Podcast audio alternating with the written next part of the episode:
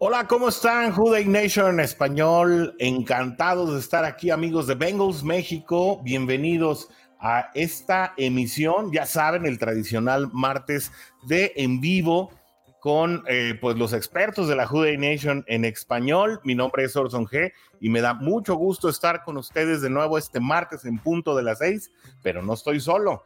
Aquí está, aunque yo creía que sí iba a estar solo, ¿eh? Pero bueno, el coach llegó barriéndose en home, anotó la primera carrera para los locales. ¿Qué tal, coach? ¿Cómo estás? Bienvenido a esta transmisión así.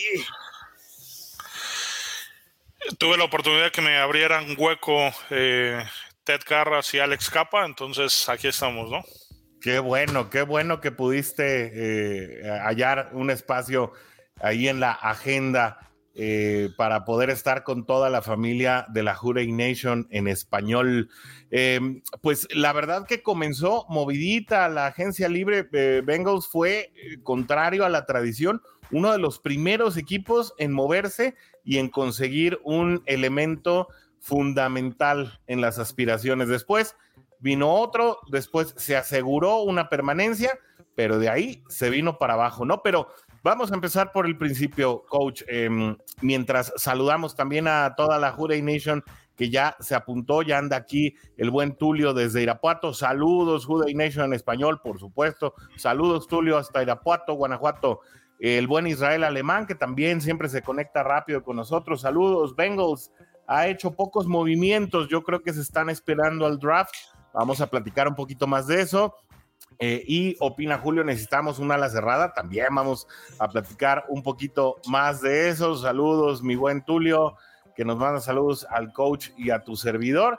Y Roberto Salum, que también ya está aquí. Saludos hasta allá, hasta la Ciudad de México. Coach, pues eh, Bengals empezó contrario a la tradición, movidito, ¿no? Bueno, pero es una tradición que ya tiene un par de años que, que se ha roto, ¿no? Eh, desde que Katie eh, Blackburn tomó el, control más activo de, la organización, Cincinnati se ha estado moviendo en estos primeros días, ¿no? Pero eh, son movimientos, creo yo, eh, inteligentes, bien pensados, no salen a gastar el, dinero como otras franquicias, donde incluso a veces llegan a pagar de más por, los jugadores, y, en esta ocasión se cubren una necesidad importante que se le debía a Joe Burrow, ¿no? Que era el reforzar la línea ofensiva y creo que se, toman dos jugadores eh, que sin llegar a romper el, banco son jugadores eh, que van a contribuir enormemente porque son eh, tipos muy talentosos, bien coachados, que vienen de organizaciones ganadoras y creo que eso suma al proyecto, ¿no? Algo que Zach Taylor ha insistido mucho desde su llegada al equipo, traer jugadores que sean líderes, eh, jugadores que no se achiquen en los momentos grandes, jugadores que sepan sí ser parte integral de una organización, pero que a su vez estén acostumbrados a ganar y bueno, a tener una, una voz cantante. Llega Alex Capa, eh, pues prácticamente de la, eh, de la pérdida o de lo poco que se le escapa a Tampa yo creo que hay que detenernos un poco precisamente en este movimiento de Tampa que se origina a raíz de que Tom Brady se desretira, ¿no? Tom Brady había anunciado su retiro, eh, había pues de algún momento, de alguna manera generado ciertas expectativas, a lo mejor de una desbandada en el equipo de Tampa que sin Tom Brady pues tal vez no aspiraba a tantas cosas como con la figura de él dentro del equipo eh, se especuló mucho que Ryan Jensen sería un jugador que llegaría a las filas de Cincinnati. Pac-Man Jones habló incluso de las cifras, tres años por 39 millones de dólares, más o menos estaba en la tesitura de lo que Bengals podría pagar por un jugador de esta categoría. Se desretira Tom Brady la tarde del domingo y en esa misma, bueno, ya en el transcurso de la noche, ya ya habiendo oscurecido, anuncian también que Ryan Jensen se queda en el equipo por una cifra no tan lejana a la que se había especulado por la que firmaría con los Bengalíes de Cincinnati. Creo que eso es lo primero que incide, ¿no? Y eso a su vez también se refleja un poco en la posible situación de Robert Gronkowski, que no tiene hasta el momento arreglo con ningún equipo. Sí, digo, volver a, jugar con el jugador más grande de, todo, de toda la historia, este, eso es un factor fundamental para los, eh, digo, para los, para cualquier jugador que quiera estar ahí, ¿no? Entonces, este movimiento que hace eh, Tom Brady de, de salir del retiro y regresar los bucaneros, pues bueno, incluso se comenta ahí en redes sociales, en medios especializados, que él se dedicó a hablarle eh, por teléfono a sus compañeros para decirles, ok, voy de regreso, este, firmen de nuevo acá, ¿no? Entonces, algo que, que ya estaba muy cantado también por muchos medios, el tema de Jensen a los bengalíes, y pues bueno, se deshace y eh, eso crea un efecto dominó en muchas franquicias, ¿no? Porque bueno, eh, Tampa Bay deja de buscar algún, algún intercambio por alguno de, los, de estos quarterbacks consolidados y, se hace una cuestión ahí eh, que genera un efecto de cadena en el resto de la liga, ¿no? Pero como bien dices, ¿no? Este, de, lo, de lo perdido, de lo ganado de Brady. Eh, y, lo perdido de los Bengals, bueno, pues cae eh, Alex Capa de como eh, jugador sustituto en este en esta afán de Cincinnati de buscar eh, reforzar su interior el interior de la línea ofensiva. Y, creo que es es un buen es una buena contratación. Es, más joven que Jensen.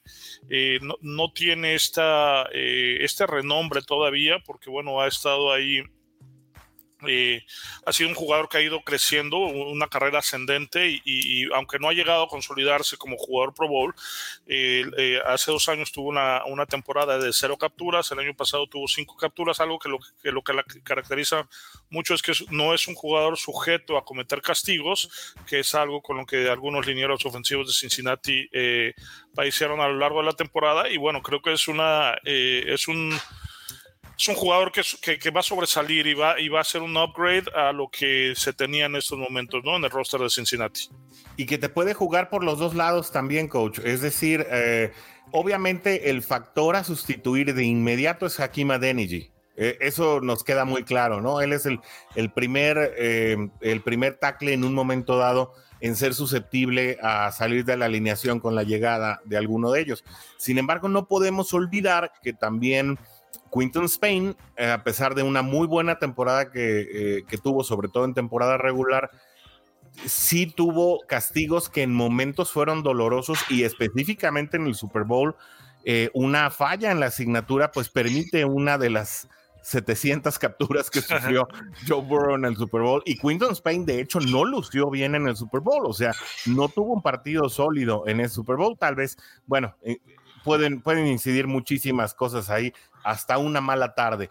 Sin embargo, el mismo Quinton Spain, pues eh, hace, saca a, sus redes sociales, especialmente en Twitter, un emoji que hasta el momento, pues muchos hemos especulado en qué significa, que es este guiño de ojos, ¿no? En el que algunos entienden que tal vez él ya llegó a un arreglo con el equipo, que no se ha publicado hasta ahora, que no vería por qué además no se ha publicado si hoy se publicó oficialmente la contratación o recontratación de BJ Hill, o eh, pues tal vez se dio cuenta de algo que algunos todavía no nos hemos dado cuenta.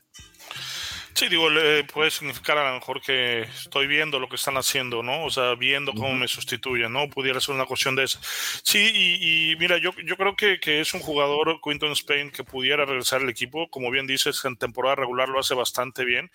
El tema de postemporada fue un tema brutal para, para Spain, ¿no? Y, eh, Harold eh, Landry de los Bucaneros y uh, Aaron Donald, o sea, estar bloqueando los la temporada, eh, digo, todo el partido es un tema, es un tema bastante complicado, ¿no? Poco, poca gente. Con Titanes tampoco la vio bien.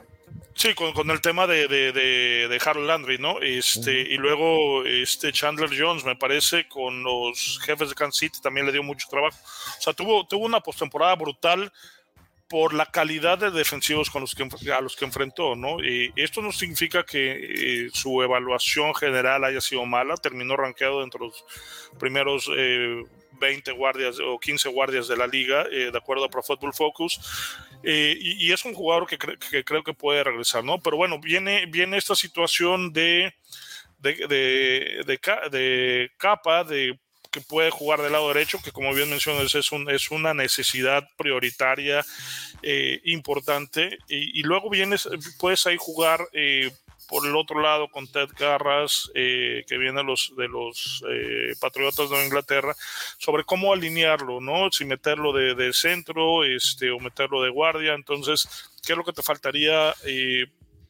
¿Cómo acomodarías el interior de tu línea ofensiva, ¿no? Si se queda Hopkins y pones a, estos dos tipos de guardias y, eso hace que Hopkins termine de jugar mejor, aunque yo creo que el tema de Hopkins, digo, es un, es un centro eh, de media tabla eh, que venía de, recuperándose una lesión de rodilla, de rodilla, que es un tema complicado por el tema del empuje al momento de cargar al defensivo, eh, que le costó trabajo. Y, pero bueno, ahí empieza Cincinnati a, jugar sin definir qué es lo que va a hacer, pero dando un, golpe de autoridad a, la liga de que está tomando las medidas necesarias para que puedan estar el año siguiente en el Super Bowl, ¿no? Así es, y precisamente como dices, eh, tomando medidas, y es que es importante que se trajeran jugadores de calibre precisamente de postemporada, porque esas son a las instancias a las que se espera llegue ya el equipo. Es decir, ya no estás armando a los bengalíes de Cincinnati hoy, afortunadamente, solamente para llegar eh, pues a, diciembre y desaparecer. Esperas ya de un equipo con Joe Burrow eh, en el mando, pues que llegue a estas instancias de enero y no puede pasar un enero tan frío en el que se le capture eh, prácticamente en un promedio de seis ocasiones por partido, que fue lo que sucedió. Raiders no lo capturó tanto, ahí la línea pues resultó medianamente más decente, a pesar de que la defensiva de Raiders suele ser, sin, sin, sin recurrir al blitz, una de las que más ahoga a los quarterbacks rivales, pero luego eh, con Tennessee se notó un poco más y después con Kansas se notó un poco más. Y bueno, ya la catástrofe vino en el Supertazón, especialmente en, en la segunda mitad, en el que prácticamente Aaron Donald y compañía hicieron pomada a este equipo. Otra cosa que creo que no debemos olvidar, coach, mientras aprovecho también para mandarle saludos a Carlos Chacón desde Chihuahua, que ya también se conectó con nosotros y que es parte de la conversación, y eh, también al, buen Flavio Pablo Díaz. Saludos. ¿Desde dónde te conectas, Flavio? Eh, platícanos desde dónde estás sintonizando la Juday Nation en español. Otra cosa que no olvidemos y que creo que va a ser parte precisamente de la conversación en la medida que van integrándose elementos nuevos a la línea de golpeo, eh, a la línea ofensiva, obviamente, coach, es que eh, Trey Hopkins, para quien no lo recuerda, viene de ser Gar. Cuando llegó él al equipo en la era de Marvin Lewis, él fue un Gar adaptado a centro. Eh, precisamente por las lesiones que se dieron en ese momento, tanto del titular, que si no me equivoco, era, em, ay, no era Clint Bowling, estaba, eh, y que además se retiró de manera muy abrupta, se me, se me fue ahorita el nombre del centro, y Billy Price eh, eh, estaba lesionado también en su temporada de novato, porque debemos recordar que ni Jonah Williams, ni, ni, ni bueno, todos los novatos, y hasta William Jackson tercero, eh, varios novatos de Cincinnati no pudieron jugar su temporada de novatos por estar lesionados. Entonces, eh, pues digo, eh, ante esa situación, Trey Hopkins es ajustado y, se convirtió en el centro titular de Cincinnati hasta el momento, pero no es ajeno a la posición de Gary en un momento dado. Creo que esa situación en la que, en la que tanto Carras como Trey Hopkins pueden jugar la posición de centro y de Gar, puede ser un elemento eh, pues que Frank Pollack pudiera aprovechar o maximizar eh, para bien del equipo, no, no en el desarrollo de la temporada, obviamente, hablo del desarrollo del preseason, ¿no?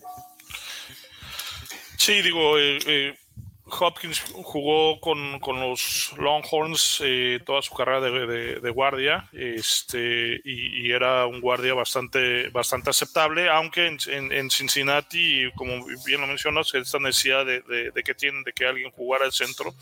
Eh, eh, se mueve y, empieza a hacerlo bien, ¿no? Sobre todo por, el tema de, este, de, este de, las lecturas, ¿no? Antes de la jugada, la, forma en que comunica los ajustes a la línea antes de que empiece el, eh, desarrollo de la misma hace que, el equipo eh, pudiera agarrar un mejor ritmo, ¿no? Pero bueno, pues hay que ver que, cómo, cómo, trabajando esto con lo que vaya a suceder en, en el resto de los, de los días, ¿no?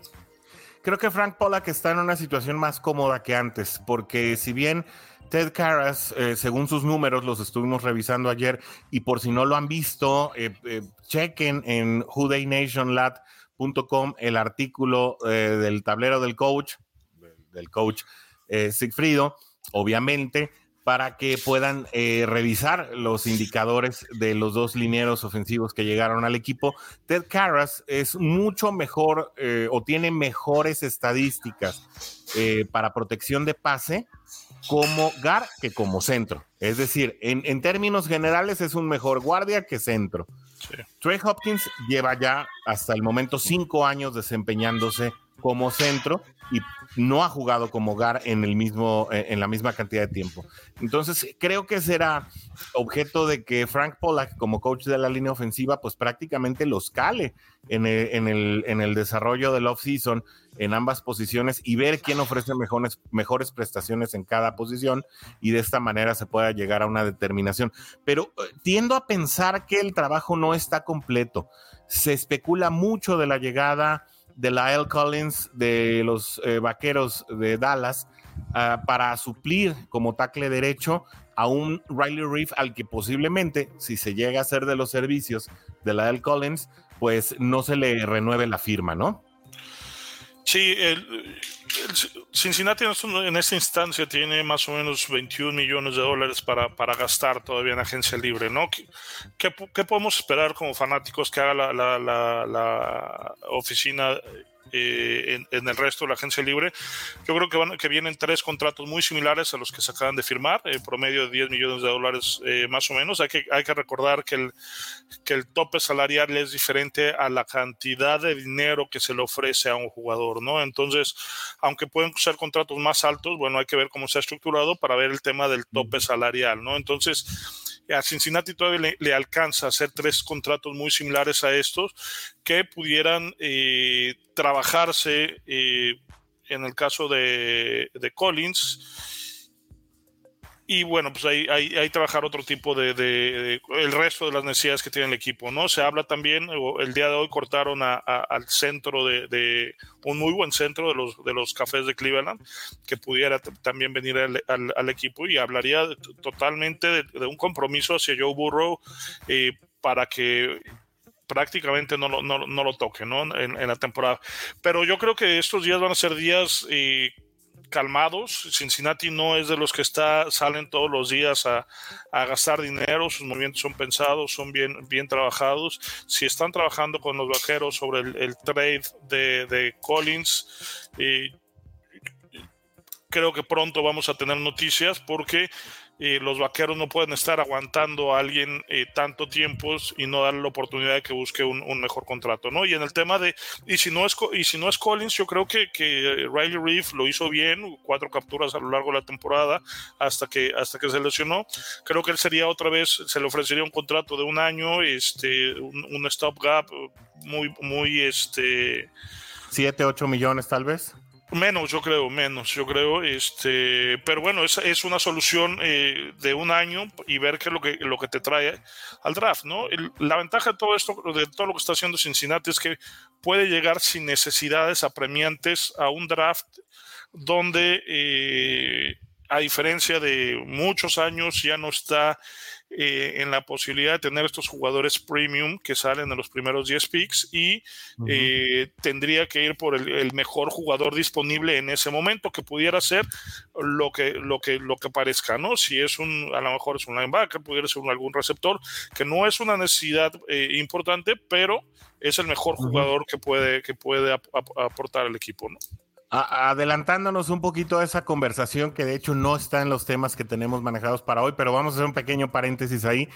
Eh, creo que en un momento dado, si estuviera, eh, creo que la polémica estaría, si estuviera disponible em, este liniero que, estábamos chateando en la, en la mañana acerca de los jugadores que pudiera tomar Cincinnati en un momento dado. Yo creo que la disputa estaría entre este, este liniero del cual hablabas en la mañana, que, que olvidé su nombre, o Kobe Bryant de la Universidad de Cincinnati. mucho se ha manejado que Kobe Bryant, el corner de la, de la Universidad de Cincinnati, pudiera llegar en uno de, los, de las primeras selecciones, ya sea en primera o segunda ronda al equipo, si es que está disponible, dada obviamente ese factor de regionalismo que, que a la organización le gusta mucho. Eh, pero sí, hablar del mejor jugador disponible, pues pareciera que, que tendría que ser eh, la constante cuando, cuando eliges en el lugar 31. Cincinnati no está muy acostumbrado a elegir en este tipo de posiciones porque normalmente está en las últimas eh, posiciones. y, la última vez que pudo escoger en, en cuando había tenido una buena temporada, pues no se hizo muy bien la elección porque vino un John Ross, que a la postre hoy se, publicó la información, no dio las horas de, juego como, como, como integrante de los gigantes de Nueva York y de esa manera Cincinnati no pudo obtener el pick compensatorio por la salida de Carl Lawson. Aprovecho para darle la bienvenida al buen Warrior. ¿Cómo estás? Bienvenido Oye, se me hace que tengo que ajustar un poquito la cámara, ¿no? Pues nomás irnos para atrás, porque si no parece que. Digo, yo le puedo hacer así y ya nos vemos un poquito más amplios. Sí, sí, sí. ¿Qué ha habido, Emerson? Oh. ¿Cómo andan? Nada, nada. Pues aquí estamos platicando de las primeras llegadas al equipo de Cincinnati. Todavía estamos eh, solamente en la llegada de Alex Capa y de Ted Carras, que además para quienes son ochenteros como yo, es el sobrino nieto de Alex Karras, quien muchos recordarán un superastro de la NFL, también liniero ofensivo y que después fue actor de algunas series de comedia en Estados Unidos, entre ellas el famosísimo Webster, que fue como el Different Strokes 2.0 allá en la Unión Americana. ¿Qué te parecieron estos movimientos de entrada, las llegadas? Ahorita estamos en las llegadas, Warrior al equipo de Cincinnati, estos, estos linieros ofensivos, ¿qué dan a entender acerca de la estrategia de Cincinnati para, el, para la próxima campaña? Digo, lo, que, lo que dan a entender creo que es, es muy obvio, ¿no? De, que van a proteger a, Joe Burrow. Esa es la, mayor intención que traen. Yo creo, digo, si, si tuviera que ponerle algún grade a a, lo que se contrató en agencia libre para, proteger a Burrow, para mí, yo creo que, salvo verlos ya actuando dentro del campo con, el equipo, yo pondría un 8.5, 9, más o menos. Entre un 8.5 y 9 a, las contrataciones que se hicieron. Muy buenas contrataciones. Eh, por ahí Sigfrido nos pasó un, un dato espeluznante de los sacks, güey. O sea, wow. Ese, bueno, ahorita te lo dejo para que lo compartas. Es espeluznante lo que, está, lo que compartiste. No puede ser que, que, tuviéramos esos linieros protegiendo a Joe. O sea, es, es, es impactante la, la, estadística esa que nos mandaste. Eh, que ahorita no, no sé si la tienes por ahí a la mano, coach. Eh, estoy en eso, estoy en eso. Bueno, yo, yo recuerdo la estadística de Hakim Adeniji. Sí. ¿Cuántos Hakim Adeniji permitió nueve sacks, en, 67, en 77 snaps. 777 snaps. Ah, 777 con nueve sacks. Sí, correcto. y. ajá. Eh, Dale. Alex Capa permitió 7 sacks en 2.225 snaps, ¿no? Es que eso es lo que está bien impresionante. abismal, ¿no? Sí, digo, yo, yo creo, de, después de ver eh, jugar a, a Denny durante estos años, es, es un están forzando la posición, no sé si, si sea por un tema de, de necesidad o realmente este, le, quieran ver algo o termine acomodándose eh, para que Adeniji siga jugando de guardia y no de tackle, ¿no? Yo creo que es un tackle este, eh, pues, natural y le cuesta mucho trabajo por el tema de altura, por el tema de, eh, fortaleza en el tronco inferior, le cuesta mucho trabajo jugar de como guardia ofensivo, ¿no? Pero bueno, pues eso es una, una situación que el staff de cocheo lo, ha insistido a lo largo de, de, estos dos años eh, y seguramente tienen que ver por, por lo, mal que han, lo han hecho los que estaban eh, etiquetados como jugadores titulares, ¿no? Recordemos que eh, Jackson Carman llega a la, pretemporada muy fuera de forma y tiene una, lesión y bueno, pues entonces hay que, hay que tratar de ajustar lo que eh, se tiene en cuerpos, por decirlo de alguna manera, en ese momento, ¿no? Y, es donde ADNG termina jugando eh, mucho más tiempo. Además, hay, que recordar que el tema de la línea ofensiva mucho es de ritmo, ¿no? Entonces, eh, si tienes muchas veces a lo mejor tu hombre no es el que llega y hace la tacleada, pero estás provocando que, tus dos compañeros estén equivocando, pues bueno, esa inconsistencia hace que el coach no te tenga la confianza y aunque seas a lo mejor más eh, poderoso físicamente, pues hace que, el equipo, eh, que, no estés considerado ¿no? para jugar. Y creo que es el caso de Carman y la necesidad de poner a, a, a, a jugar, ¿no? Totalmente cierto. Saludos al buen Vic Sosa desde Torreón, Coahuila. Por cierto, no se ha conectado hoy el Cap Steve Rogers. Saludos si andas por ahí. Abraham García desde Cincinnati, Ohio. Saludos, mi buen Abe. Eh, dice que el eh, Trader es muy caro. Sin embargo, creo que entra en el presupuesto, coach. Y bueno, hablar de tener a Trader en el centro significaría que Caras eh, ya es catalogado como GAR y ya sea que retengas a, Quinton Spain o que muevas a Trey Hopkins al gar izquierdo, pues definitivamente ya estás hablando de una línea completamente distinta en donde tal vez sí ya cabría retener a Riley Reef en un contrato como el que tú hablabas, ¿no? Mira, yo creo que, eh, Trotter, eh, si, si, lo llegamos a firmar, Trotter, perdón, si lo llegamos a firmar es un contrato muy similar a, lo que le ofreciste a, Alex, a Alex Capa, ¿no? Este, tres años, 30 millones de dólares, este, 15 millones de dólares por firmar y de ahí, bueno, bajas el, el, salario anual, ¿no? Este, creo que, eh, y creo que, que, que los vale, ¿no? Y bueno, pues esperar que, a ver qué sucedería con el tema de, de, Collins, a ver si Cincinnati se anima a hacer un intercambio. Ahorita eh, los vaqueros están cambiando sus estrellas por, por papas y entonces creo que, que alcanza bastante, ¿no? Una quinta ronda o una sexta ronda por, por Collins creo que pudiera funcionar y es un contrato Que, que también está muy accesible para los bengalíes, ¿no?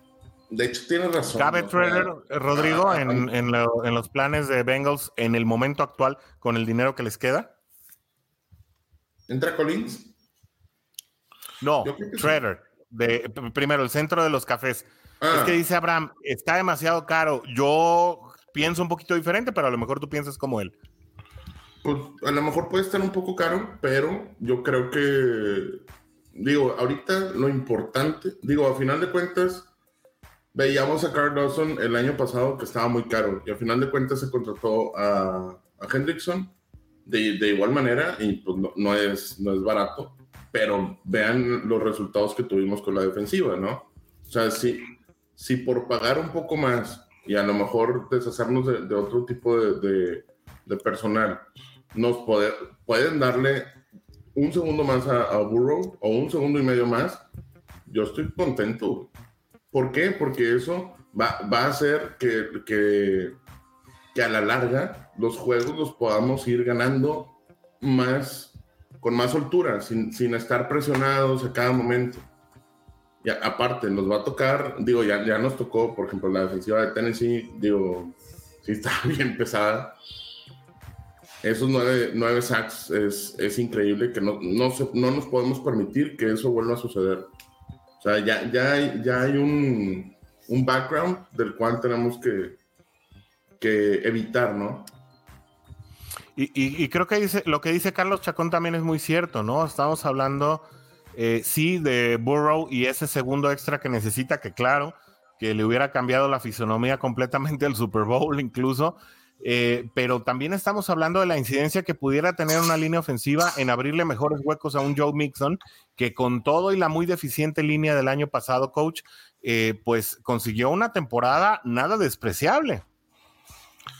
Sí, de acuerdo. Digo, el, hecho de que solidifiques el interior de tu, de tu línea ofensiva, pues obviamente le hace la, la vida más fácil a, a Mixon y además creas eh, muchas más opciones en tu sistema ofensivo, ¿no? Y a lo mejor eh, con estos jugadores adicionales o teniendo, como, como bien dice Warrior, un par de segundos más eh, de protección a Joe Burro, viene este, este, esto que ha jugado eh, Zach Taylor durante mucho tiempo, que es el, eh, jugar eh, con play actions y darle que tenga eh, Burro la posibilidad de voltear la espalda a la línea ofensiva, tener el tiempo para buscar a, Chase y a Higgins en trayectorias un poco más largas. Eso hace que, que, la ofensiva se vuelva más explosiva y obviamente repercute en un, en un juego terrestre mucho más balanceado eh, que te da mejores eh, o diferentes opciones para tocar a, tu, a, la defensiva contraria, ¿no? Y, y como bien dice Warren, tener juegos más holgados, ¿no?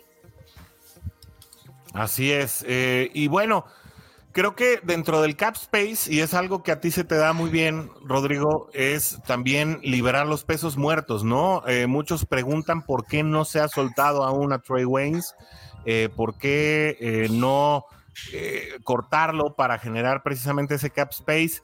Eh, creo que esa fórmula te la sabes muy bien, ¿no? Y aún no es tiempo para liberar a Waynes, incluso eh, cuando representa una oportunidad para hacer un trade por ahí. No sé quién quiera querer a Trey Waynes, quién pueda querer a Trey Waynes ahora, pero no bueno, sé. nunca, pero, nunca falta pero, un vaquero digo, de Dallas. A lo, mejor, a lo mejor Dallas no, no sería la, la, la, situación adecuada, porque pues Dallas la defensiva, vaya, está... Es joven, es nueva, entre comillas, este, se, han reestructurado defensivamente bien pero creo que sí pudiera, eh, es una moneda de cambio ahorita. O sea, no, no, es, no es bueno deshacernos ahorita de ese jugador hasta lo último. O sea, si ya, si ya alguien no lo quiere por un trade, es que inclusive, eh, vamos a ponerlo de esta manera, en el draft también pudiera ser moneda de cambio para subir algunas posiciones. O sea, no sabemos, no, cosa que nunca ha hecho Bengals, pero si en algún momento lo quiere hacer, pues no deja de ser una moneda de cambio, ¿verdad? pero es muy caro, ¿no? O sea, no puedes cambiar a alguien que vale 14 millones de dólares y que ha jugado cuatro partidos, ¿no? Entonces, eh, digo, yo creo que, que el tema de, de, Waynes tiene que ver con cuánto dinero está dispuesto Mike Brown a perder al momento cortarlo, que es algo que le ha pesado mucho, ¿no? Por eso lo platicamos el podcast pasado, es un, es un dueño que aguanta los contratos, aunque a veces el jugador ya no tenga nada que hacer, ¿no? Y, y lo hemos visto, digo, lo mencionamos con uh, Michael Johnson, con eh, incluso hace mucho tiempo un receptor, eh, Michael Westbrook, que también se la pasó de, en el hospital todo el tiempo este, y no aportó nada, y no se le cortó hasta que terminó su contrato, ¿no? Entonces, eh, creo que, que, va, va, a estar esperando. Mismo caso con Hopkins, ¿no? Bueno, hay que ver qué sigue, qué, qué, qué es lo que viene. Eh, para entonces empezar a, a, liberar recursos, ¿no? Que era algo que, que yo creo que es, es, lo que va a pasar, ¿no? ¿Qué, ¿Qué, más puedo hacer en la agencia libre sin gastar de más? Para entonces ir balanceando el, el, equipo y entonces sí empezar a soltar estas, eh, estas monedas de cambio que ustedes mencionan, ¿no? Oye, coach, la, única cosa que yo tengo, o sea, ¿no crees que Bengals ya cambió la mentalidad? ¿No crees que el equipo ya cambió la mentalidad? Digo, lo hemos estado viendo con, con la agencia libre, donde en dos de las anteriores nos hemos armado de defensivos en esta ya lo estamos viendo que, que, desde los primeros 30 minutos de que empezó la, la, agencia libre, ya contrataste para tu línea ofensiva, ¿no? Dos personas de, sí. de peso. No, pero no, sé, no sé si la mentalidad que decía que los... Pero que no rompe... Perdón, no rompe. Eh, linieros ofensivos venían de a docena por cinco centavos, ¿eh? Sí, pero no rompes el cochino, ¿no? O sea, no rompes el banco, no, no te quedas sin dinero, como, o sea, no pagas lo que pagó eh, Jacksonville por Brandon Sheriff, que es un liniero con un gran pedigrí, pero que está normalmente lesionado. El año pasado, muy inteligente, Cincinnati se queda fuera de esta puja por eh, eh, Galloway. Eh, por Tuni. Ah, bueno. Entonces, eh, porque pues él, ellos saben, ¿no? Y, y, yo creo que lo que pasó con CJ Usama, eh, cae en este mismo supuesto, ¿no? Yo traigo mi presupuesto para mi ala cerrada de 6 millones de dólares y si le dan 8, pues bueno, ¿no? O sea, mi plan es pasarme no de eso, exacto, ¿no? Entonces, digo, y duele porque fue un líder del, del, del, del, locker. De vestidor, de vestidor, sí. Este, ese, ese Why Not Us hizo, se volvió un canto de guerra para la comunidad bengalí en todos los, los, los playoffs, este, este papel del underdog que muy bien representaron, este, hasta que yo Burro nos dijo, se acabó. Este, y, bueno, digo, no, no cabe dentro de ese presupuesto, ¿no? Por eso, eh, cuando veamos eh, a Cincinnati buscar eh, año con año cómo reforzarse en la agencia libre, pues olvidémonos de estos nombres rimbombantes de un Khalil Mack en un intercambio, de un Randy Gregory que se iba a los vaqueros y luego terminó eh, con los broncos porque le dieron dos centavos más. O sea, eh, eso, eso no, va a existir en Cincinnati, aunque sí hay una, un, acercamiento hacia los jugadores mucho más agresivo de lo que de lo que se venía haciendo. ¿Por qué? Porque busca jugadores que van creciendo, no en este segundo contrato, no esos jugadores consolidados, sino que van son jugadores que van creciendo eh, como profesionistas, ¿no? Pero, pero coach, a ver, eh, yo entiendo que, que, a lo mejor Bengals no va a pujar por el nombre rimbombante, ¿no? Sin embargo, yo creo que el escauteo de jugadores que se han contratado no es el, no es el supernombre, pero sí es el jugador necesario para Bengals. O sea, no tiene que ser el gran nombre. ¿Por qué? Porque a final de cuentas pues aquí también han madurado. O sea, en el equipo han madurado y en el equipo han sobresalido. Que a lo mejor después de, su contrato este, busquen más lana y se vayan a otro equipo es diferente. Pero al final de cuentas. Pero a ver, Warrior, ¿estás hablando de linieros o estás hablando del resto? Porque en todas las posiciones te doy la razón. Linieros, ninguno. No, no, no, no, no, no. O sea, yo lo digo en general. O sea, en general del equipo. No, no, no. Obviamente de los linieros pues digo, tenemos más de 10 años de no generar un liniero efectivo, ¿no? Más bien de no pagarle a un liniero efectivo, ¿no? Porque dejas a ir a, eh, Kevin... Eh, Andrew Whitworth y a Seidler. Ajá, Seidler, dejas ir a, a, Collins, este, digo a Bowling, perdón, y, y bueno, yo coincido contigo, ¿no? O sea, pero ¿qué, es lo que viene, no? O sea, estos jugadores que, que, que no son, digamos, Hendrickson, ¿no? Que digamos, eh, no había... Te, voy a poner el caso más sencillo y a lo mejor es muy debatible eh, para, para, toda la comunidad, ¿no? El caso de Eli Apple, todos esperábamos que fuera un secundario, que fuera un, una banca buena, ¿sí? Y a final de cuentas, lo que hizo durante la temporada fue excepcional.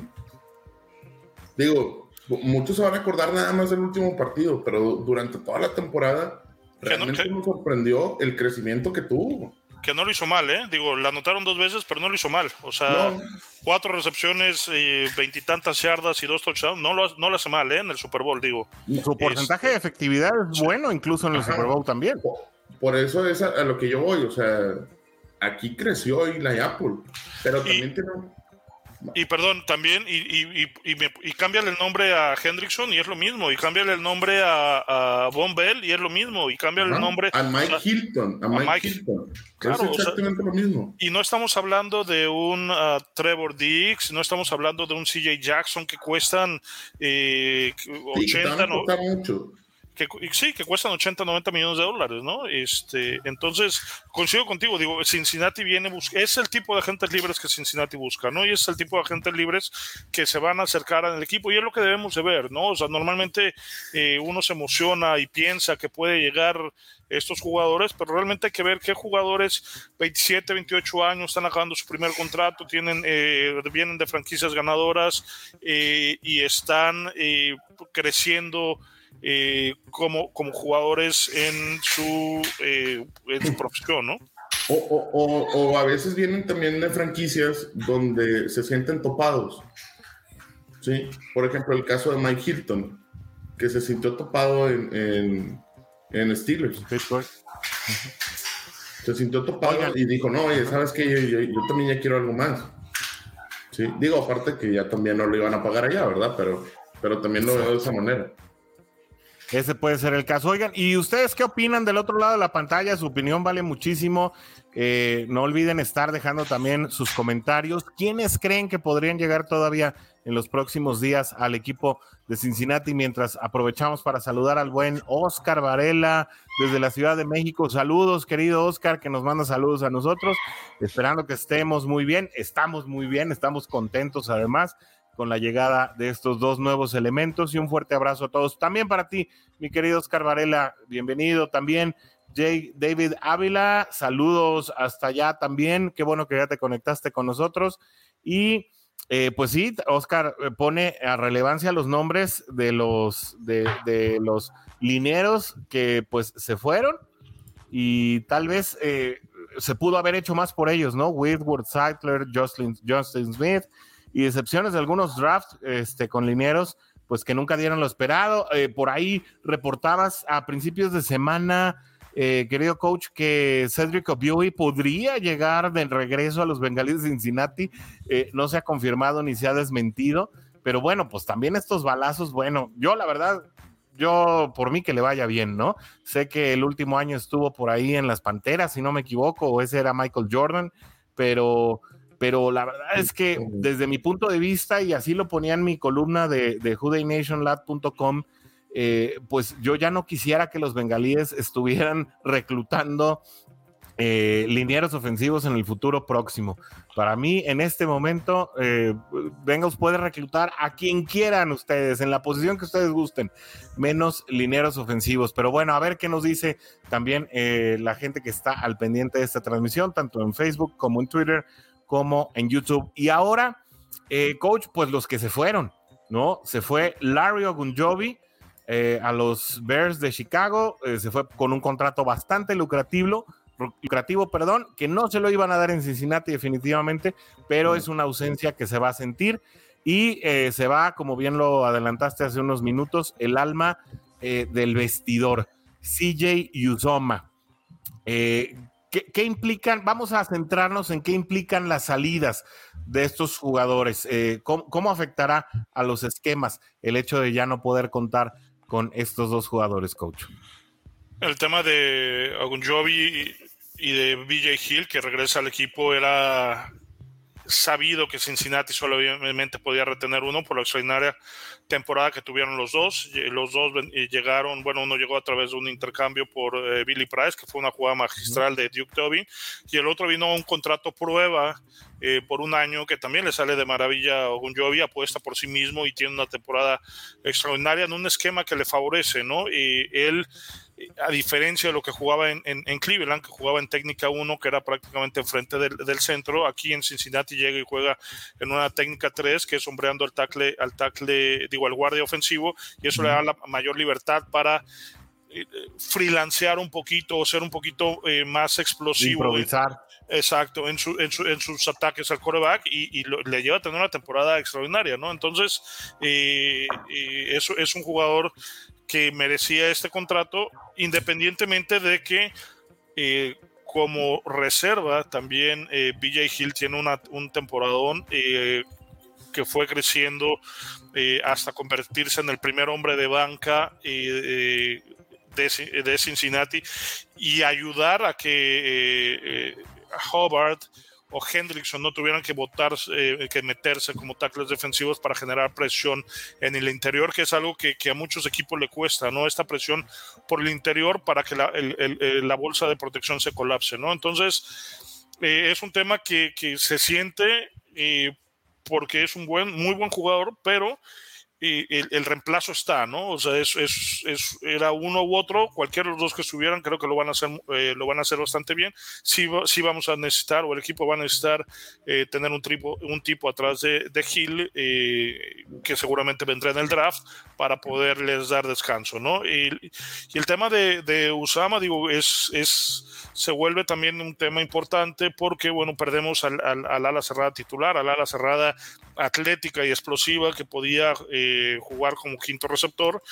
Y bueno, nos quedamos con, con dos proyectos, ¿no? Que es eh, Mason Schwerk y, y y Drew Sample, que, que, son jugadores eh, bueno, que están más acostumbrados o más enfocados o los ha utilizado más Cincinnati en, en esquemas de bloqueo. ¿no? Entonces, eh, se abre una necesidad, eh, en el caso de, de, la pérdida de Ogonjovi, no creo que, que, o sea, se abre una necesidad como como un, jugador, eh, como un jugador a desarrollar eh, o tener eh, de soporte atrás de Villa Hill, pero el caso de Usama sí es algo que a lo mejor no, no se veía venir, pensamos que por ese cariño que la afición tenía por él y, ser el alma del, del, vestidor le iba a dar un descuento a Cincinnati, pero bueno, él sabía que este era el último contrato que tenía para ganar el dinero necesario para obviamente eh, su bienestar eh, personal y familiar y, decide irse a, los, a los Jets que muy pronto eh, que muy pronto se van a cambiar de, nombre no de nickname y se van a llamar también Megalías porque bueno allá estamos mandando a todo lo que nos a todo lo que no quiere firmar de regreso no ¿Te gustó más el dinero? Dos millones de dólares podrían haber sido la diferencia, Warrior. Sí, sí, sí, pero digo, entiendo las dos partes. O sea, entiendo que no le vas a pagar más. O bueno, no, no sabemos, ¿verdad? A lo mejor ya tienen visto a un Tyrant que quieren contratar, ¿verdad? Este, pero tres años, 24 millones, un promedio de 8 millones, que es lo que se va a llevar en Jets. No sé, este, yo siento que le como que le falta, o, sea, yo siento gacho de que el apoyo que tuvo Yusoma por parte del equipo de hacerlo un representante eh, de público realmente de, Bengals, él, el embajador. el embajador, básicamente, él, era la voz del equipo. Y, y, no, no apreciar eso y sabiendo, sabiendo que hay más posibilidades de llegar a un Super Bowl con Bengals, te vas a Jets. Eh, aquí no hay de otra. Él se fue por la lana. Punto. o sea, no es de que Bengals no le quiso pagar más. Aquí es de que él se fue más por la lana. Punto. La moneda ya brillaba más y se fue de aquel lado. Yo creo que hablando de, un poquito de Agunjobi, yo creo que él está muy agradecido con lo que sucedió en Bengals, porque a final de cuentas su carrera se reformula, su precio sube, se, pudo cotizar más alto. Y yo, yo no dudo que en un futuro a lo mejor pueda regresar Agunjobi a, a, a Bengals, a lo mejor a, a terminar su carrera, ¿no? Que no estaría mal tenerlo de regreso. Digo, a lo mejor no sería necesario, pero pues, son de esos jugadores que, que, te quedas con la espinita de que, pues, fue agradecido, es agradecido, al menos, ¿no? Sí, eh, yo creo que esos, esos pasos efímeros por un equipo, la verdad es que difícilmente se refrendan. A mí me da gusto, como bien dices, que haya logrado reivindicar su carrera porque no lo hizo mal con los, con los Browns. La verdad es que Ogun Jovi llegó con buen cartel a Cincinnati. A mí me pareció una buena adición eh, al, inicio de la temporada pasada. Eh, sin embargo, creo que la revelación de Hill, de quien nadie esperaba nada, especialmente pues que, llegó ya tardíamente eh, en un cambio por un Billy Price, pues prácticamente con la temporada encima. Él incluso hablaba hoy de los jugadores que le ayudaron a entender el playbook, entre ellos DJ Reader y, si no me equivoco, Von Bell. Eh, que le ayudaron a entender el playbook y a, enrolarse de manera inmediata, tuvo la oportunidad de ser un jugador de recambio, pero que prácticamente te dio las mismas prestaciones que Ogunjobi y definitivamente al pensar que tienes eh, pues eh, prácticamente el mismo nivel de juego por, por un precio notablemente más barato y viendo el contrato que le dieron además los osos a Ogunjobi, era natural. Y yo se los decía en el chat cuando platicábamos el lunes en la mañana, yo ya veía a Ogunjobi en otro equipo, fue cosa de un par de horas para que se anunciara que ya estaba en los osos y la verdad, aunque sí, pues de alguna manera sentí la pérdida o no me encantó la noticia, pues pensamos, se veía venir. Sin embargo, la verdad, así por los, por los factores que ustedes exponen, la salida de Usoma pesó un poco más. Creo que en lo, más en lo anímico que, realmente en, la cuestión de juego. Yo mismo, eh, cuando de repente eh, tenía la oportunidad de ser invitado a otros podcasts de la familia Cuarta y Gol, donde los Bengals no terminan y nosotros tampoco, eh, nos hacían de repente muchos señalamientos acerca de la figura de Usoma. Y, bueno, claro, tuvo sus, sus, momentos brillantes, era un jugador que aportaba definitivamente al esquema, eh, ofensivo mucho más que sus, eh, que sus jugadores de respaldo, que en este caso son Mason Shrek, eh, Drew Sample y Thad Moss. No hay que olvidar a Thad Moss que ahí anda en la practice squad, el hijo de Randy Moss.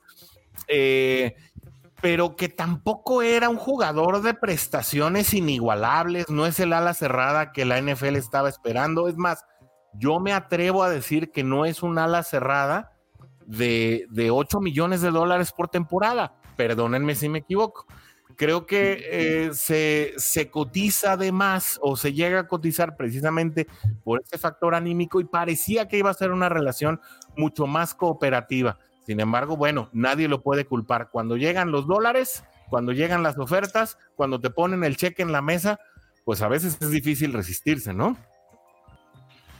¿Y sabes qué? ¿Sabes qué? Es que los contratos que se dieron este año para las salas cerradas y receptores abiertos están están eh, pues bastante elevados. Estratosféricos. sí, ¿no? Digo, eh, este receptor de, Arizona que se va a Jacksonville por ochenta y tantos millones de dólares eh, hace que hace que el, que el mercado, porque además nunca tengo una temporada de mil yardas, ¿no? Entonces es un tema que se vuelve complicado para las negociaciones eh, posteriores, ¿no? El mismo caso de, de, Usama, donde empiezan a haber estos contratos a las salas cerradas de 8, 9, 10 millones de dólares y de, y de jugadores que no son probados, ¿no? Entonces, el, el repito, ¿no? Cincinnati se queda en este, en este presupuesto que tiene ya bien definido, bien trabajado, que además así le ha funcionado estos tres años y, bueno, pues sale, sale, sale del, equipo. Digo, un tema anímico importante para muchos aficionados, se nota en, las redes sociales, pero creo que y hay varios nombres ahí todavía en la agencia libre que, pueden entrar dentro de esto que Cincinnati está queriendo hacer, si no, seguramente eh, buscar a alguien en el draft en una segunda, tercera, cuarta ronda, ¿no? Que Warrior, ese líder moral hace dos años era Gio Bernard, eh, cuando precisamente se da su salida y su llegada a Tampa Bay, pues nadie sabía quién iba a ser el nuevo líder moral. CJ Soma salió de la nada y bueno, muy posiblemente sea un nuevo jugador o el mismo Joe Burrow quien asuma ese liderazgo, ¿no? E inclusive yo siento que hasta Joe Mixon pudiera tomarlo. O sea, siento yo que, que él también trae así el... ese chip. Eh, sí, el script así de, de, poder hacerlo. Mira, yo viendo la, agencia libre de Titans, yo creo que Bengals, vaya, lo, lo, hablábamos durante toda la temporada pasada. CJ Usoma, o sea, si CJ Usoma es tu Tyrant 1, pues ¿qué, o sea, ¿qué esperas, verdad? si él es tu 1, ¿qué, ¿qué, más esperas de, de, un, de otro Tyrant, verdad? lo opuesto a los Browns, ¿no? Que, hablábamos muy bien de los Titans de los Browns. Exactamente. Entonces, ¿a quién contratas? ¿A, quién contratarías para Tyrant? ¿Tonian? Yo no metería a Tonian. Yo, yo, para mí, para mí, muy, muy personal, es este Hurst, Hayden Hurst. Creo que pudiera encajar más en el esquema de Bengals. O Howard o O.J. Howard. O.J. Howard.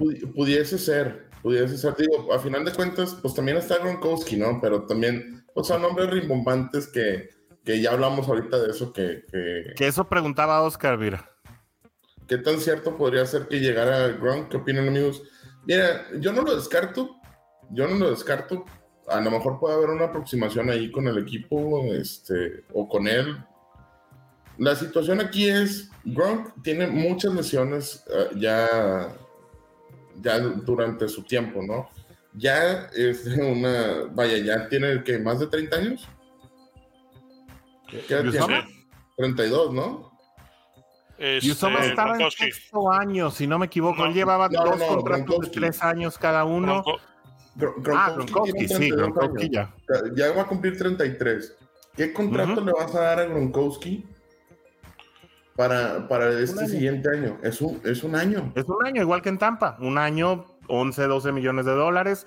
Si ajustas temas ahí de, de salary cap porque quería jugar con Joe Burrow, a lo mejor lo consigues por 8 o 9, eh, metiéndole ahí una suerte de bonos que no es, la verdad, el estilo de, de la oficina alta de Cincinnati, pero bueno, en un momento dado eh, podría manejarse una posibilidad así.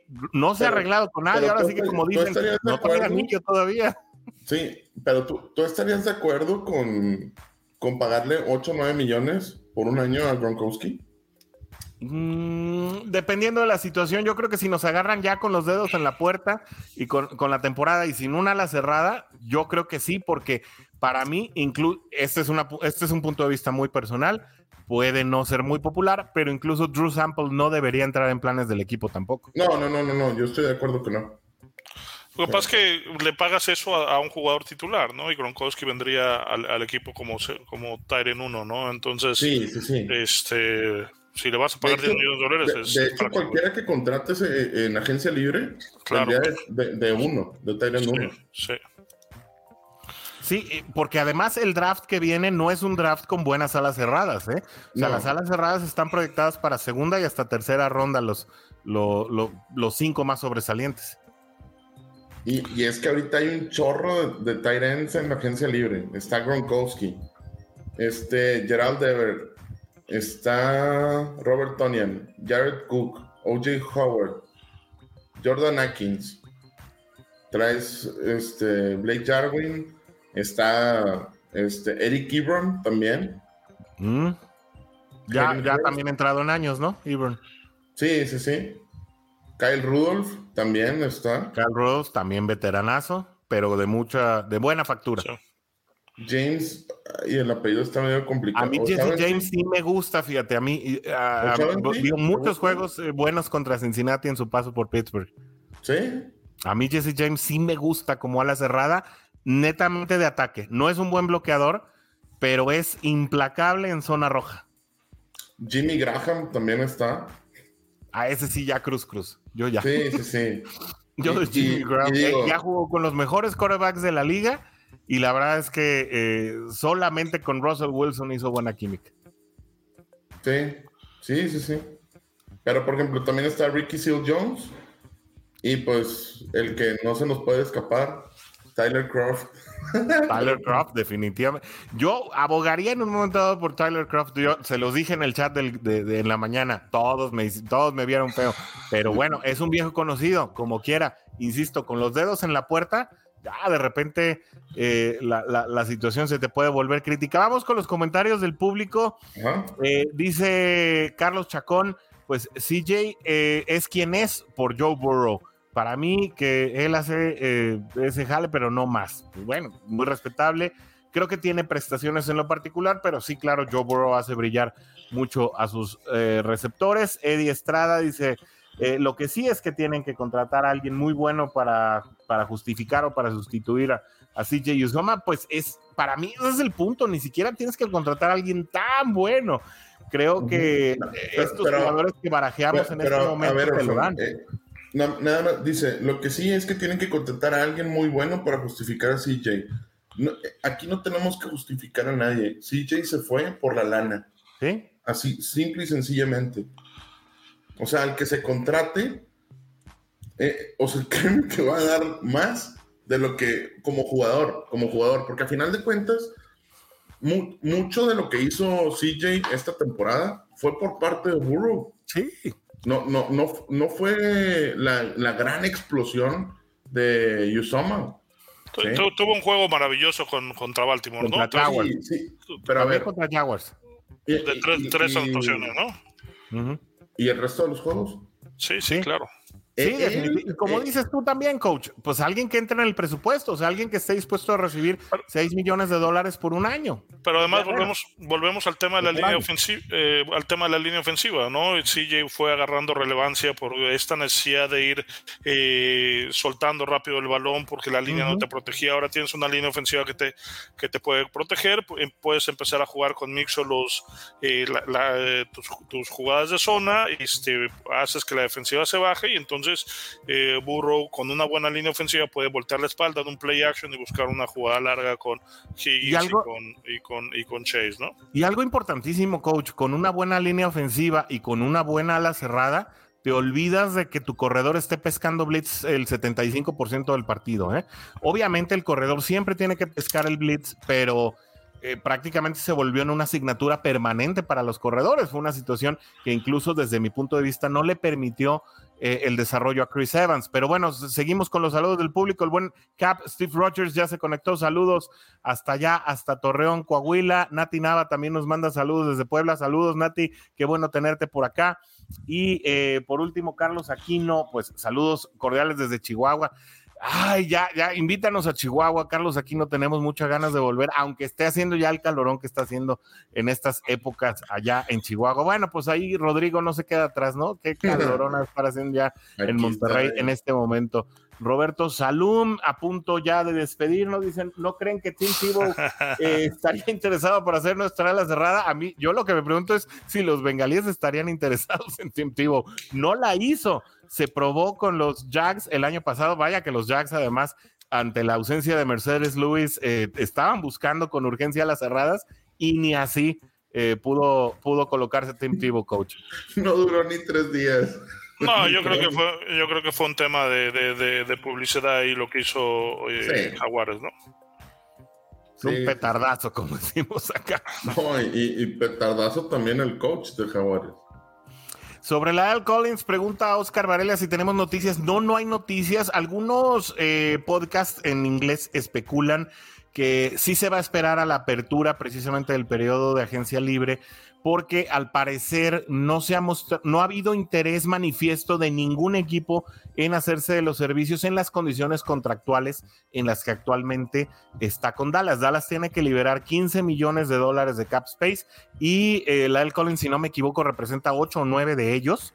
Eh, por lo cual es eh, prácticamente un hecho que, que, Dallas lo va a estar aventando, lo va a estar intentando colocar y eh, aparentemente lo que van a estar buscando los otros equipos al ver que no hay mercado abierto para él, para la del Collins, es ya buscar el cambio en la, en la época ya de, de, trades manifiestos que comienza, por cierto, mañana a las 12 del día, que son las 10 de la mañana de México, 9 de la mañana en Los Cabos, eh, y el coach nos va a tener bien al pendiente de esa situación, espero, ¿verdad, coach? Sí, claro. Además, ¿sabes qué? Sobre todo porque pierde los, pierden los vaqueros a, Randy eh, Gregory, que se va a los, a los Broncos, que ya habían dado, eh, anunciado que, había, había renovado. ¿eh? Y además, porque hay interés por parte de Von Miller de llegar a, los vaqueros, entonces, bueno, para poder hacer esa operación necesitan liberar recursos y poderlo hacer. Entonces, yo creo que. ¿Von Miller a los vaqueros? Von Miller primero que quería regresar, a, Denver y ahora está muy sobres con vaqueros. Bueno, a, mí lo que me sorprendió, o sea, de, que están agarrando papas, que como decía el coach, fue, fue, el cambio de Mari Cooper a, a, los cafés. Por, una ronda, por una quinta ronda. Quinta ronda. Eh, es lo que te digo, ¿no? ¿Qué? ¿Por qué? les, dieron unas abritas amarillas y una coca. Sí. Pero además, este, los vaqueros renuevan a, otro receptor, o sea, que no era su receptor uno. Sí, eh, Ajá. Entonces, este, o sea, el dinero fue, desde mi punto de vista, tirado a, las personas que no tenía que ser tirado, ¿no? Este digo, eh, lo de Jerry Jones es, es, es, una maravilla. Este, yo creo que sale a negociar, digo, con, con, todo respeto, lo voy a decir sin respetarlo, sale a negociar con eh, dos eh, whiskies encima y entonces se pone a, negociar contratos, porque lo que hace de repente es, es una, son, son, son cosas increíbles, ¿no? Este, entonces, digo, hay, hay, hay que estar muy no hay que sorprenderse mucho de los, de los vaqueros eh, porque este tipo de cosas las hacen de, manera recurrente, ¿no? Oye, pero, también hablando de, hablando de, pues cambios exóticos, también eh, eh, ya alguien quítele la gerencia a Belichick de, los Pats porque cambió a Shaq Mason, eh, pues un gar que también ya quisiéramos en Cincinnati, por una quinta ronda de draft. Es lo único que se llevó Nueva Inglaterra como, como cambio por Shaq Mason, un excelente guard también de muy buena factura. O sea, parece ser que estos dos individuos ya se nos están volviendo un poco locos, ¿no? Engreído. Y, y, sin, embargo, Belichick se sigue eh, renovando año con año y, tiene eh, pues, equipos competitivos, ¿no? Lo que este año hace con, con ese esa pedacera de equipo y, enseñarle a Mac Jones a, ser un administrador del juego es, es un trabajo eh, extraordinario. Digo, mucha gente no le, no, le gusta, pero eh, a nivel profesional es el mejor coach eh, que, que, ha habido en la, en, la, historia, por encima de leyendas. Y digo, a lo mejor entraremos en controversia como Vince Lombardi, Don Chula, este, George Ziffer, Bill Walsh, etcétera, ¿no? leyendas además, ¿eh? Sí, y, Bill Belichick va para allá, ¿no? Es, es, una leyenda viviente y es, es, un innovador del juego, ¿no? Es, eh, eh, por eso el, el poder vencer a los Patriotas es tan, tan, eh, tan difícil, ¿no? Ha habido otras, otros grandes equipos como el, de los Rams, de Kurt Warner, que en algún momento el, resto de los equipos lo ajusta y se acabó esa dinastía, ¿no? Yo creo que ya le pasó a Patrick Mahomes, o sea, ya, ya, encontramos, ya encontraron los equipos la manera de, de presionarlo, de, de, sacarlo de ritmo, se vio en esta temporada, digo, eh, es un extraordinario jugador. Además, Andy Reid es un extraordinario coach y tiene un equipo muy bien armado, este, con muchísima velocidad. McDonald's, patrocínanos.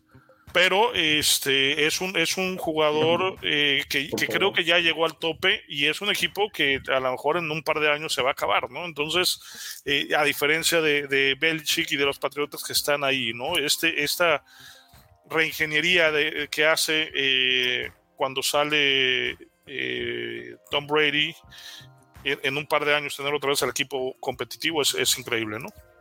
Y con un Jones al que marginas ah, en un partido lanzar solo tres pases, ¿no? Pero bueno, e, esa tal vez sea historia para otro, otro episodio. Nos pasamos ya de la hora, la plática está buenísima. Sin embargo, nos, quiero, quiero sí, dale, algo que, que, digo, yo sé que, que, que a lo mejor muchos no les gusta que comentemos de equipos rivales pero yo no me quiero dejar de reír en este momento de la contratación de Mitch Trubinsky por dos años a los Steelers. No sé qué están pensando, en serio. ¿Qué están pensando? ¿Por qué? ¿Por qué por dos años? ¿Por qué él? ¿Por qué? No entiendo.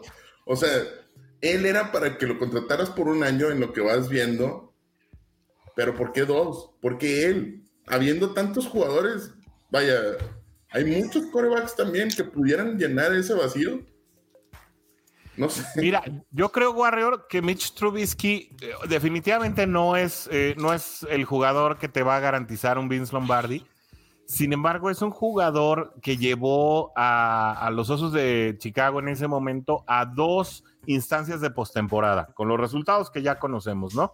Sin embargo, esos osos no estaban tan bien armados y además Nagy no tenía la menor idea de lo que estaba haciendo eh, cuando lo seleccionó y tampoco mientras fue desarrollando el plan de juego con los osos de Chicago.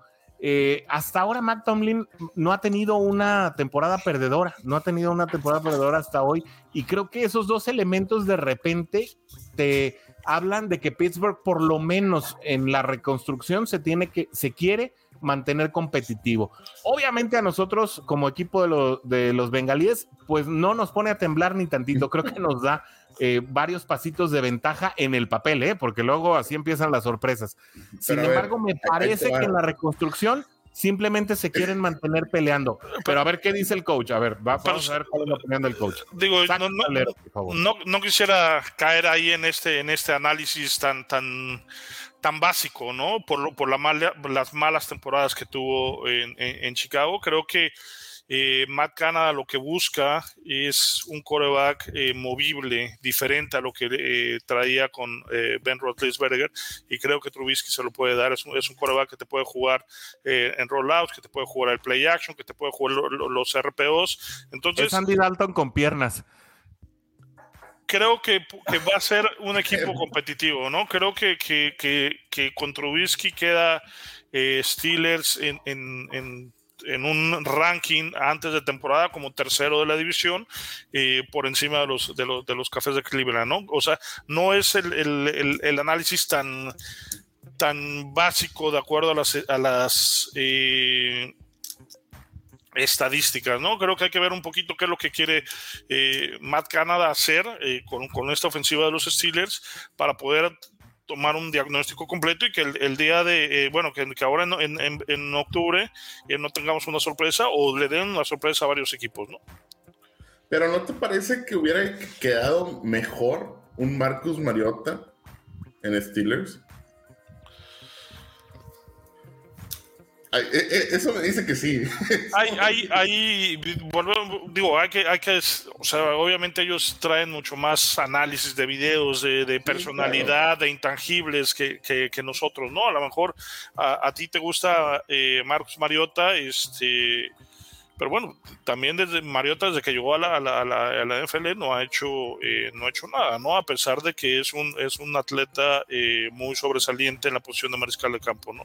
Que bueno, eh, lo de atleta te lo voy a poner entre comillas porque batalla mucho con su peso, ¿no? Digo, no soy yo nadie para hablar, pero yo. no soy jugador de NFL profesional, ¿no? obviamente. Pero sí, lo que dices es cierto, coach. Creo que sí, nosotros tenemos obviamente un análisis, por eso nosotros hacemos podcast y por eso ellos son coaches. Bueno, tú eres los dos, tú eres coach y haces podcast, así que te vamos a creer por el día de hoy. Sin embargo, pues bueno, llegamos al final de este capítulo. Me despido con el comentario de Carlos Aquino Ojalá traigan otro liniero. Sí lo van a traer. Yo creo que sí lo van a traer. Falta un offensive guard. Yo más bien creo que falta un tackle. Creo que ustedes van a estar de acuerdo conmigo. Eh, todavía para apuntalar eh, más eh, la línea al centro. Y por último, Oscar Varela dice, bueno, crueldad de Rodrigo, pero sí es muy cierto. Para nada creo que sea una buena decisión de Pittsburgh, pero bueno, ya veremos. Yo insisto, ni Mike Tomlin ni Trubisky son perdedores natos y eso hay que tenerlo muy en cuenta. Muchísimas gracias por el gusto de su atención. Eh, nos encanta, como siempre, estar eh, con ustedes cada en vivo, cada martes. Aquí vamos a estar todos los martes. Esto, esto apenas va poniéndose bueno. Los Bengals van tomando forma y claro que nos despedimos, pero así como Roberto Salum, no podemos irnos de aquí sin nuestro tradicional Hooray!